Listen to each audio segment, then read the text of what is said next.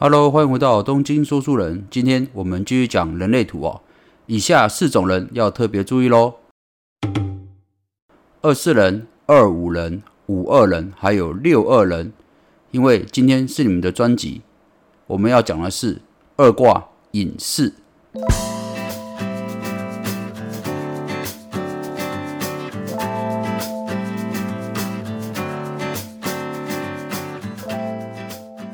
好的，那我们简单再来复习一下哦，这个十二种人称角色哦。事实上，十二种人称角色哦，它只有六个数字哦，不是说从一到十二这四二个数字组成的，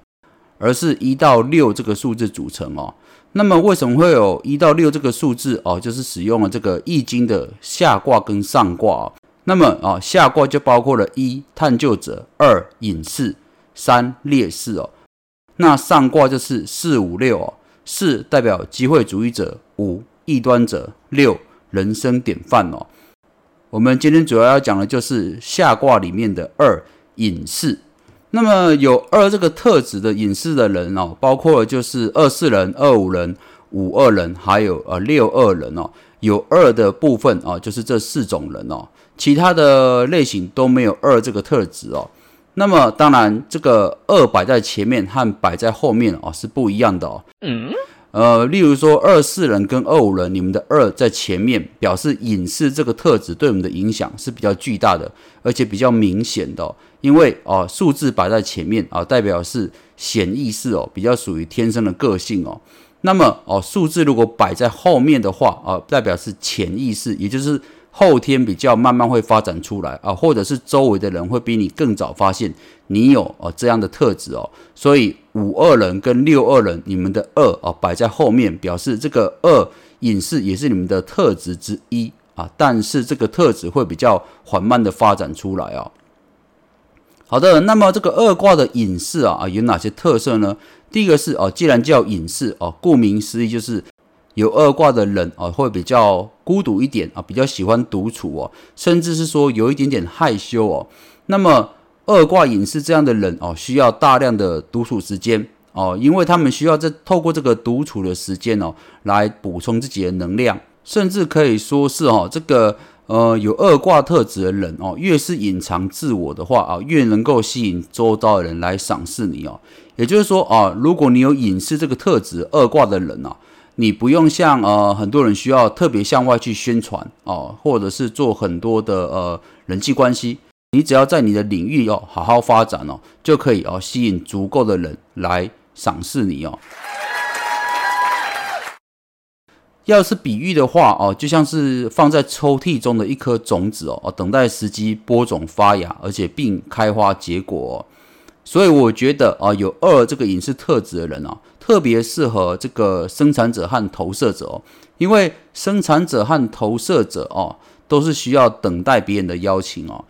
例如说哦，生产者啊，需要有人询问他，他才能够做出反应嘛。那么哦，投射者哦，就是需要别人来邀请他，他才能够啊展现自己的才华。所以，如果你是生产者和投射者的类型哦，然后刚好你又属于二四人、二五人、五二人或六二人哦，事实上是非常适合的哦，因为你本身的个性哦，就比较擅长于等待和隐藏自己哦。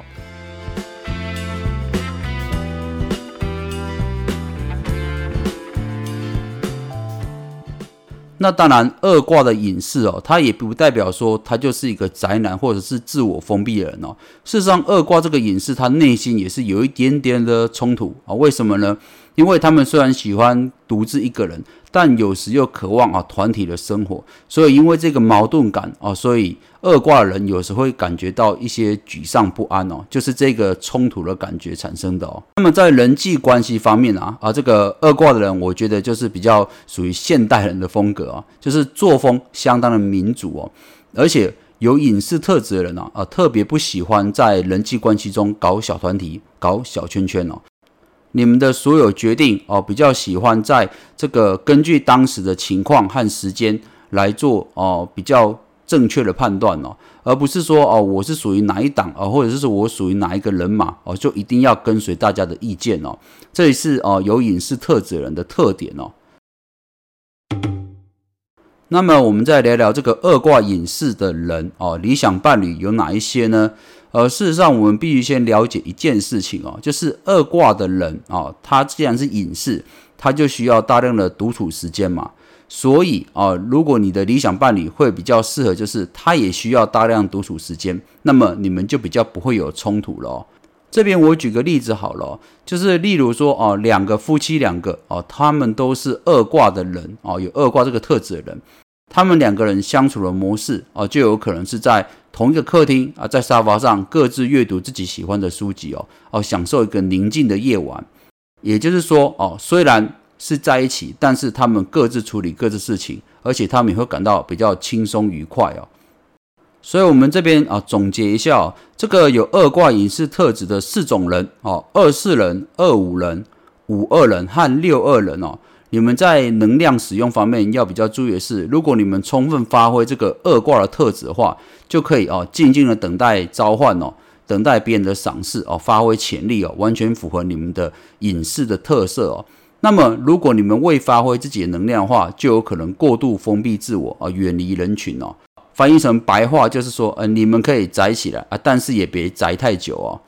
最后，我送上这个呃，人类图的创办人拉乌鲁胡的一句话，我觉得他讲的很好啊，蛮适合二卦的人来听听看哦。哦，这句话是这样讲的：只要坐在河边，迟早会有东西流过来，不管迎面而来的是什么，为未知做好准备吧。好的，以上就是本期的东京说书人，咱们下回见喽，拜拜。